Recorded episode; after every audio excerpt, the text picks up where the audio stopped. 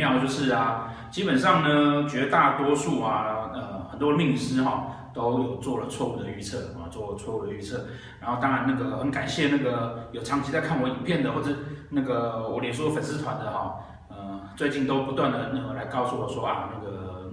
嗯，我们有做了精确的预测，然后呢，呃，精确的推算，呃，然后大家都说，嗯、我们那个呃，大概是比较夸张一点，大概是台面上比较有名的老师呢，唯一把这次的大选哈做了比较。精准的预测的一位，哦，那事实上呢，呃，这次关于这次的大选哈，我其实在二零一二零一五年，因为我们每年都会办趋势讲座，我上二在二零一五年我就开始在我的讲座以及在我的那个所有的那个粉丝团跟公开的版面上面就已经有提到说，啊，蔡英文总统呢应该会选上啊，二零一五年他其实那个时候他还正在竞选中，那时候就讲他应该会选上，而选上应该会有两任，然后一直到。呃，一八年的十月二十四号，啊，民党大败之后呢，呃，就有很多的同行，哈，就来我的版面上消遣我啦，或者是说有很多人安慰我啊，说啊，那这样子蔡英文应该不会上，啊，那时候呢，我都还是很坚持，应该啊，蔡总统会有第二任的连任，呃，甚至于我在这次的大选前，哈，如果公开看我的演说，就会知道说，我在大选前的大概两个月左右，我又再度在我的板上面，啊。直接讲很清楚，哦，连任两任，好，连任两任。那呃，有上我课的学生你会知道说，我在课程上面都告诉大家，不但会连任两任，而且呢，而且呢，票数会破七百万票以上。啊，当然严格来讲，我算是估错了啊，因为他是八百一十七万票，七百万算估低了啊。不过我有讲说他应该会赢两百万呢，啊，呃，当然这个会跟投票比率有关系，嗯，这中间还包含了。我们台湾的首富郭台铭本来要出来选，但是呢，我那时候我也说他应该就不会选了。韩国瑜上了高雄之后呢，我也说他一定会出来选。呃，就是说从韩国瑜上高雄，他会出来选总统，郭台铭不会出来选。哦，这每一条呢，我都公开在板上提了。啊、以及最后蔡总统会连任。哦，那连任之后呢，当我们就这展现了台湾的民意，啊、很不错。哦，毕竟能够有选择还是比较好的。哦，总比那个没有办法选择的，哦，那呃有很多的网友啊，会想要上来骂我啊，说我的我有什么个人的立场啊，我的颜色怎么样啊？你就尽量骂好了，好，没关系，因为我觉得我有选择权，我就很开心，总比你们没有选择权好吧？好，我们可以一起为让每一个地方的人都有自由民主而去做努力，而不用去攻击对方。所以呢，至于那些啊预测错误的。呃，错误之后呢，要送鸡排，然后现在把网脸书关起来的，要剁鸡鸡的。呃，我觉得剁鸡鸡也算勇敢了，哈、他不是剁那个，不是剁别只鸡的鸡排，他剁自己的鸡，那是非常非常勇敢的，哦，只是你自己的预测错误，干嘛拿老婆的幸福来开玩笑呢？哦，没关系，这个人他也把那个脸书关起来了，哦，啊，不论如何哈、台湾有一个很奇妙的情况哈，就是呃。在选前呢、几乎一面倒的预测错误，一面倒的命理师预测错误。那当然也有人呢，哦，也也有人呢，马上就说了，那个呃，那个是他个人的感觉，哦，所以跟命理的知识无关。奇怪，你个人的感觉，你你用你命理师的的角度来讲这件事情，然后现在说你是你个人感觉，那你帮人家算命的时候可以用个人的感觉吗？哦，这样是不，行，哦，这有讲这种话，基本上你连专业的知识都没有，好、哦。那为什么提这个东西呢？并不是要来跟大家讲说我们预测有多精准，而事实上是要来让大家了解一件事情，就是啊，哦，到底能不能够推国运？哦，能不能推推国运？我在开业以来呢，一直都很明显的，而且很直接的，在我的板上面来讨论整个社会局势的发展状况。那我也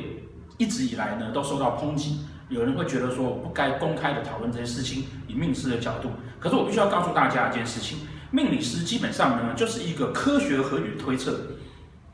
哦，就像气象局一样，我今天讲说，因为台风要来，所以那个要注意那个农产。那注意农产，你就要担心说你的那个菜价是会涨。那这个是不是经济局势？这当然是经济局势。那难道我不能讲台风要来吗？所以一个。不讨论整体局势的命理师，根本没有资格说他自己能够去推算人家的命运。你想想看，你如果连那个环境要变动，菜价要涨，你都不知道，你怎么去帮助你的客人？他是农民，他可能是小农，你怎么帮助他？你根本没有能力帮助他。好，所以我们本来就必须要去观察社会趋势状况。那这观察的过程中间呢，很重要一点就是要有足够的理性。好，不管不管是对于社会现象，或是对于个人，都是要有足够的理性，才能够做出好的观察。好，像做好的观察。那所以要说我准吗？我其实不是准，而是我有足够的理性，我会知道说，嗯，当。命理上面的专业知识给了我们的讯息的时候，我们对应环境，我们该怎么去解析跟分析它，而不会单纯的只是因为你不喜欢什么候选人，你就觉得说，哦，呃，他可能那个会死掉，哦，他可能会怎么样，哦，甚至那个有人说台湾呢，如果啊那个哦不是哪一个人当选的话，台湾会有报应，哦，这都不是一个专业的律师该讲出来的话，甚至不可以说，哦，因为你看到。那个哪个候选人被欺负，所以你就觉得他一定会是胜选，这都不是一个很情绪而不理性的。那专业而理性的命理师呢，我们就可以很冷静的哈去看待局势的变化，我们就可以做出很好的判断，因此可以在每一个社会变动环节里面很精准的做预测，很精准的做预测。啊，顺便广告一下啊，那个台湾台湾的。趋势讲座，每年的，今年是二月一号。那新加坡呢是二月底，哦，是二月二十二号到二十六号，啊，中间还包含了我们在新加坡专门给新加坡的网友哦提供的一个密集班的课程，啊，这这个课程内容还是台湾没有的，啊，呃，那因为因为每一次都讲准了嘛，对不对？所以呢，很多人呢都希望啊要了解一下说哦，我们到底怎么去判断这些事情？我现在就小小跟大家分享一下。好，我们怎么样能够去很精确的做出这样的判断？哦，呃，事实上我在呃二零一五年哈，就是乙未年这一年的时候呢，我就开始开趋势讲座了。那一年比较特别的事情呢是，哦，那年比较特特别的事情呢，哦，是走乙，是走乙。那走乙呢，太阴化气，好，太阴化气，好。那这一年当然的重点哈是房地产会下跌。好，房地产说讲，那比较奇妙的是呢，在二零一七年的时候走丁，好，走丁的时候呢，太阴化禄，好，因此呢，很有趣的是这一年呢，几乎所有的命理师都说这一年房价会涨起来，为什么？因为太阴化禄，那太阴是什么呢？太阴是房地产的意思，结果这一年实际上才是更清楚的，台湾房地产开始在继续往下走，那这个就是我常说的啊，命理师单纯就盘上面。的字意去解释，很容易望文生义，好，很容易望文生义，然后结果就乱七八糟。太阴化禄，太阴化禄叫什么？太阴是房地产，房地产化禄叫做多出来的东西，房地产这么的多，房产多，房产多，当然都是物价就会下跌嘛，东西越多就越便宜，不是吗？所以应该是下跌。哦，但如果说他单纯的只是就字面解释，那他就会误会了，哦，他就会误会了。哦那以今年来讲呢，哈，今年的选举啊，哦，己亥年，哦，己亥年，哦，我们就不要讲说有很多老师啊，哦，把今年的选举台用庚年在算，哦，因为选举那一天还没过年，我们现在还没过年，哦，那有些老师用庚年在算，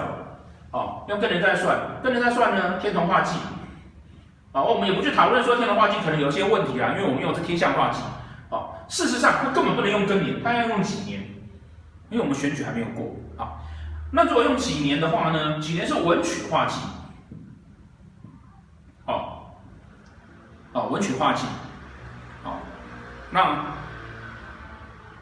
文曲化忌是什么意思？哦，文曲是一个人的思虑，一个人的思虑，一个人的心思，一个人的思虑而心思有了空缺，一个人心思的思虑有空缺，他是不是没有安全感？他是不是会对人生有所惧怕？你要想这一年一整年呐、啊，所有人的命盘的文曲星全部都化忌。那你去想，命盘上面有十二宫，十二个宫位里面呢，你碰到命宫的，碰到福德宫的，碰到官禄宫的，碰到财帛宫的，碰到夫妻宫的，好，几乎一半以上的公文，只要碰到文曲忌，你就对人生会有某一种的不安全感。那大环境来说呢，哦，大环境来说呢？表示说整体的局势情况都会觉得需要有所变动、有所改变。那在需要有所变动、有所改变而没有安全感的情况之下，再加上哦，再加上那个整体的环境呢，哦，那个香港的问题，然后美国的问题跟那个共产党呢，对于两岸之间政治问题这么强烈的打压，一定会拉高那种不安全感。一旦不安全感被拉高，必然他的投票率会拉高，必然年轻人会感到不安。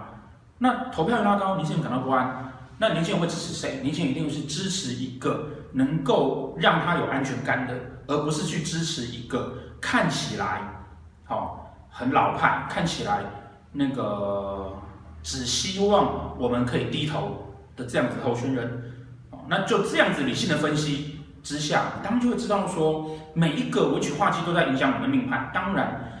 可想见的呢，一定会大幅度的搭出来投票，那当然就得到那前几天我们知道的结果哦，那个参选总统拿到了八十一八百一十七万票，有史以来最高，这个就是文曲忌直接逼出来的状况，哦，直接逼出来状况。可是如果说没有办法理性的去解读，没有办法理性的去解读，你就会把这个文曲忌解读成什么？解读成这个国家里面有一群人每天觉得说啊，国家改革不对，每天觉得说那个他们好像被打压了，然后你就把它解读是那群人在文曲化忌，可是就忘记了整个整体的情况要去做分析，不是只有那一小群人，所以这是为什么我会在那个这次的选举的预测的时候，啊，可以精确的说出啊哪一个会上，哪一个不会上，谁会放弃他的选举。那当然，我们我会可以在二零一五年就做出这样的判断，是每一年每一年这样下去推，啊，每一年这样下去推，好，那呃细节的情况呢，我们课堂上有机会我们就会说。那在这边呢，只是简单跟大家介绍说，我们其实，在命理上面啊，判断每一件事情啊，都不能单纯的只用一个命书上面或是学理上面的事情，而必须要去做环境的判断，而必须要去做环境的判断。那这样子呢，才可以理性的做分析。好嗯，欢迎大家参加我们在二月一号啊、台北的趋势讲座，跟呃新加坡哦、呃、那个在二月二十一号在新加坡的趋势讲座，好、谢谢大家。Ten, nine,